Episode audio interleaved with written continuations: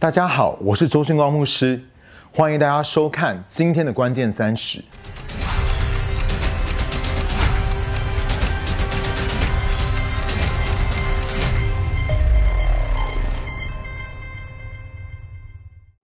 希伯来书第十二章十四节到十五节那个地方说：“你们要竭力寻求与众人和睦，并且要竭力追求圣洁。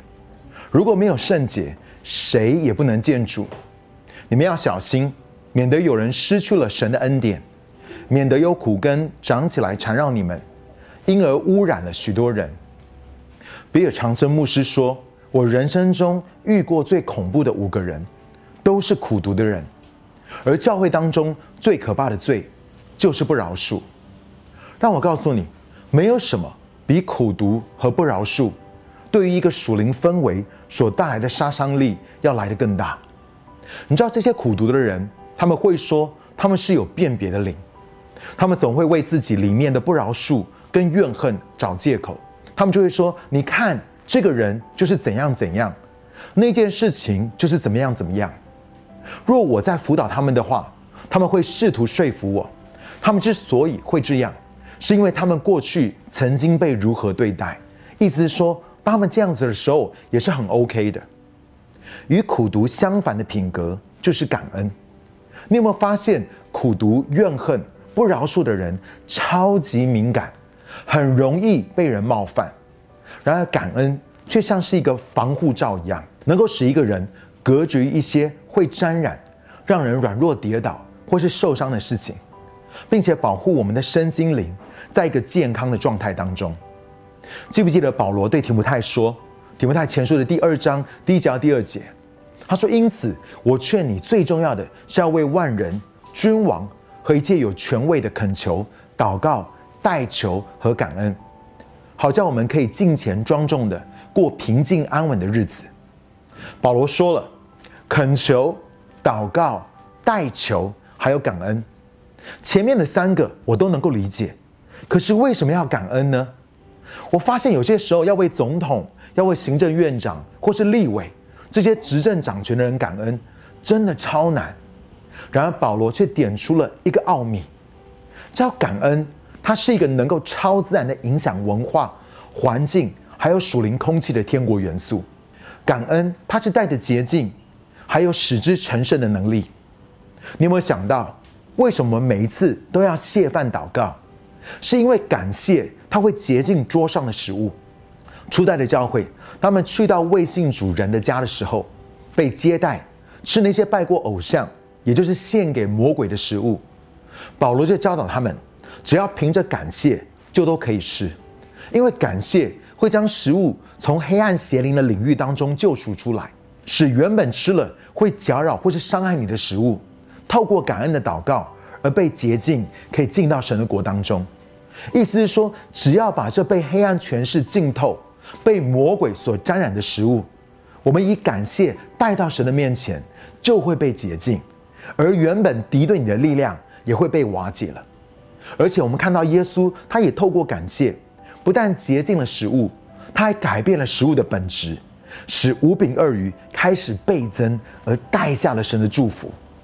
我让你想象，神同样的也要透过感谢做同样的事情，在你的生命当中。意思是说，感谢它会洁净你，它也会改变你生命的本质，它会带下祝福在你的身上。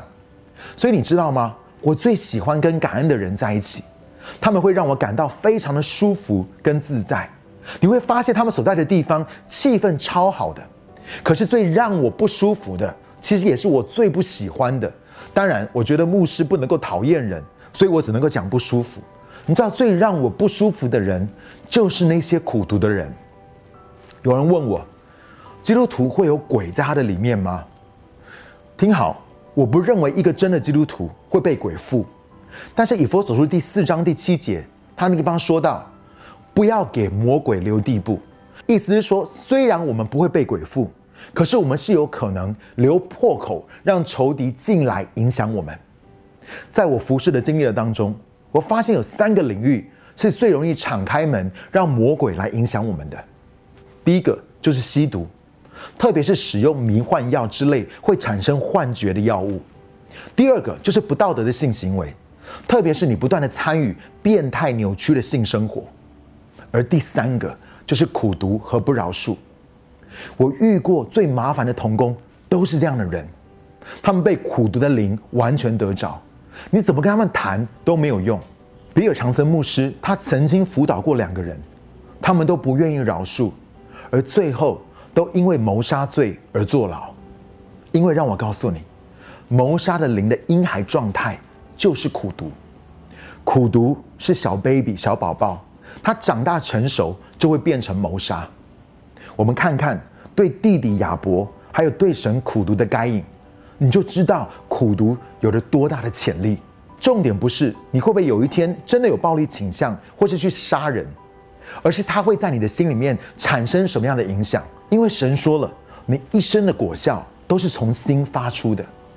第十五节那个地方说，免得有苦根长起来缠绕你们。因而污染了许多人。你知道苦毒最恐怖的地方就是它会沾染污秽人。你知道吗？我若对一个人苦毒，我的不饶恕不只会污秽我，还会沾染所有在我影响力之下的人。然而，却对我所苦读的对象起不了任何的作用。圣奥古斯丁他这样说：怨恨就像是自己不断的吃毒药，然后期望对方死掉。苦毒会毁坏的不是对方，而是我们这个承载苦毒的器皿。你要知道，我们是一群被救赎的百姓。若我们真的了解我们有多不配神原谅我们，不配耶稣为我们死在十字架上，这世上是不会有苦读的基督徒的。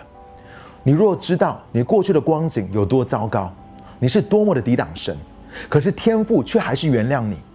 你岂不是更应该去原谅那些得罪你的人吗？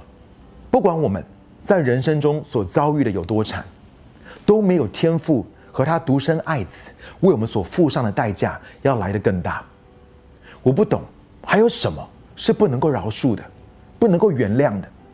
当然，饶恕并不是代表我就要马上的信任，因为信任是需要慢慢时间建立的，但是饶恕却不用。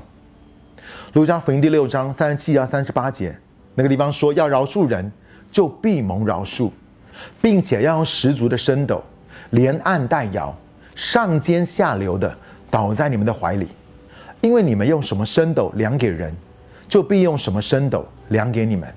主导文，耶稣也教导我们这样祷告：免我们的债，如同我们免了人的债。这边有个很重要的原则，就是我们会按着我们怎么样去原谅人。来得着原谅。知道有一个纪录片讲到一个去到阴间又从死里复活的人，当他后来只要家人发生争吵的时候，他会害怕的躲到厕所，全身发抖。他不是逃避或是害怕冲突，是因为他在阴间的里面看到苦毒对一个人所造成永恒影响，实在是太可怕了。而你知道这一生有多短，而永恒是有多长的吗？但是。你还是不愿意去饶恕你的家人吗？这种苦读跟不饶恕，不只会影响我们个人的生命，还有我们的人际关系，还会影响我们所在的土地，因为我们不断的活在这种政治冲突和对立的氛围当中。首先，有多少人知道，神既不是国民党，也不是民进党，神既不是民主党，也不是共和党。问题不是神到底站在哪一边。而是我们有没有站在神的这一边？圣经上说：“生气却不要犯罪。”让我告诉你，不会生气或是没有情绪的，不是基督教，那叫佛教。如果你看到在社会上面那些不公不义，甚至是很残忍的事情，譬如说你看到有婴儿被虐待，有人在打女人，你里面一点感觉都没有的话，你里面应该是有某些东西是坏掉了。你要知道，会生气。会愤怒，代表的是你这个人还活着。然而，虽然可以生气，但是却不要犯罪。意思是说，愤怒不能够把你带到苦毒的里面，带到怨恨或者想要反击的当中。当你生气的时候，神不是要你犯罪，而是他在呼召你要成为你所看到那个问题的救赎性解答。譬如说，是让你看见婚姻的问题，亲子关系的问题、校园霸凌的问题、疾病的问题、宗教的灵，或是律法主义。神不是要你发发易怒而已，而是让你成为你所看到问题的解答。这个才是一个转化的思维。然而，仇敌的陷阱就是什么？就是我一旦生气而犯了罪，我开始批评论断，我开始苦读怨恨，我拍桌子大骂，我的音量变大是没错，可是我的影响力却变小了。苦读的人很容易失去别人对你的信任跟尊敬。你知道每一个人都在寻找可以信任跟尊敬的对象吗？譬如说，我应该要投给哪一个立委、市长或是总统？我们应该要委身在哪一个教会？我的孩子该读哪一间学校？或者是我应该要让哪一个牧者领袖来遮盖我？你知道我们在干什么吗？我们每一个人都在寻找安全感跟信任感，但是苦读的人是让人无法信任的，也感到不安全。请问？这样的人又怎么可能带出转化呢？又怎么可能去改变这个世界呢？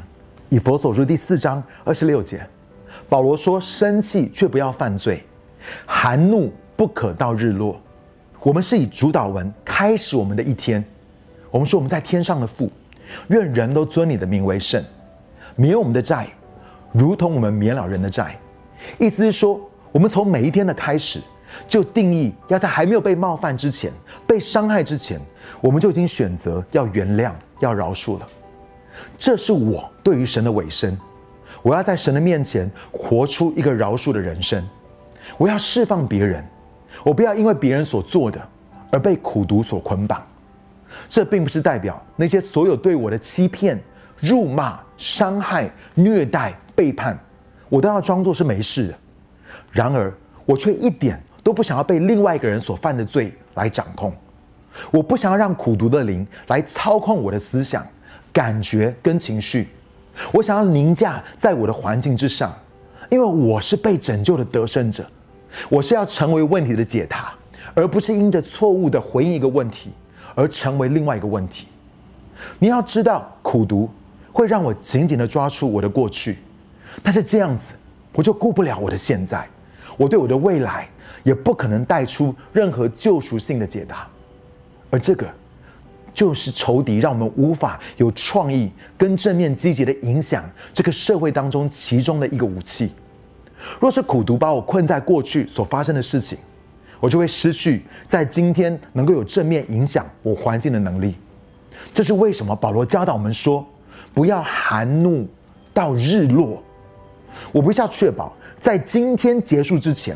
我不要被怒气掌控，我可能会因为某件事情的发生而感到挫折、愤怒或是失望。然而，在我睡觉之前，我要确认我是在平静安稳的里面。我需要在主的平安的里面，不然苦毒就会开始形成，并且渗透到我的皮肤里面，逐渐的植入到我的个性、意识和思想。我越是任由它留在我的里面，让它来影响我的自我认知。它就越会来定义我是谁。嘿，耶稣要我带着去转化，成为这个世界的解答想法，开始我的每一天。但如果我在苦读的影响之下，我是不可能做得到的。你知道，我记得比尔长生牧师他的父亲曾经说过一句话，他说：“除非你为人洗过脚，不然你不会知道他为什么走路会这样。”我们说。受伤的人会伤害别人，我们也常常容易会被这种人冒犯。但是唯有当你愿意谦卑的去洗他们的脚，去聆听他们所经历的伤，你才能够理解他们为何今天走路是一拐一拐的。你里面不会再那么容易被他们冒犯，而是会有更大的怜悯跟恩典，而你就能够原谅跟饶恕他们。你知道耶稣教导我们说，在马太福音第五章。二十三节到二十四节，他说：“所以你在祭坛上面献公物的时候，如果在那里想起你的弟兄对你不满，就当在坛前放下公物，先去与弟兄和好，然后才来献你的公物。”亲爱的弟兄姐妹，君王牧师要鼓励你，在面对内心的苦毒和怨恨，首先我要你的内心充满了感恩，因为我们原来都是不配的人。是耶稣先赦免、饶恕我们，是他先释放了我们的生命。我要告诉你，耶稣的宝血是大有功效的，除了可以担当跟医治我们所有受伤、被冒犯、被得罪、被虐待的部分，他的宝血也会释放我们，从一切苦毒、怨恨和不饶恕的捆绑当中出来。耶稣的宝血是有能力洁净我们的生命。感恩也能够使我们分别出来，成为圣洁，不再受到苦毒所玷污和影响。所以今天好不好？就让我们开始经历这个饶恕的超赞大能。所以最后我要为你来祷告。我祷告的是，让神把那个感恩的心放在你的里面，好像帮助你像一个防护罩一样。然后呢，让你的心不再那么容易被冒犯。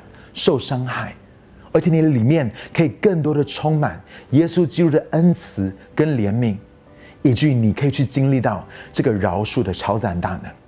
亲爱的耶稣，我们感谢你，主要你在世上从来没有犯过罪，但是你却背负了我们的罪，你也背负了我们所有的伤害。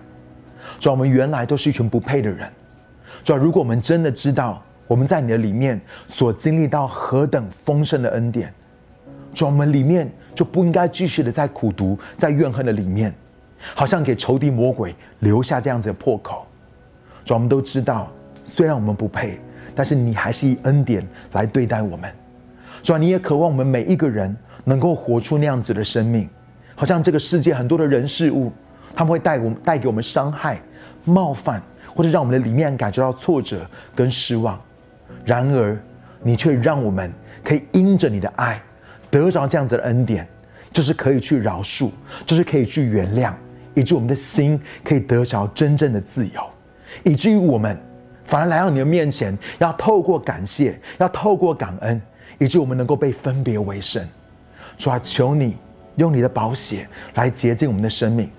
如果在我们任何人的里面还有不饶恕，还有苦毒的话，主要让我们不再继续的在这个当中，以及我们的生命、我们的全人被玷污，或者是我们会影响玷污其他的人，而是我们选择在你的圣洁的光中，我们回转向你，我们求你来原谅，先来饶恕我们，我们放下我们里面的不饶恕跟苦毒，以及我们可以拥抱你完全的医治跟爱。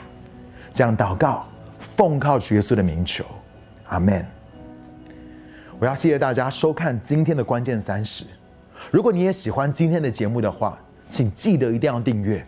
如果你觉得这些对你来说有帮助的话，也请帮我们按赞并且分享出去。如果你想要收到我们最新的节目的话，请记得一定要按铃铛。我们下个礼拜再见。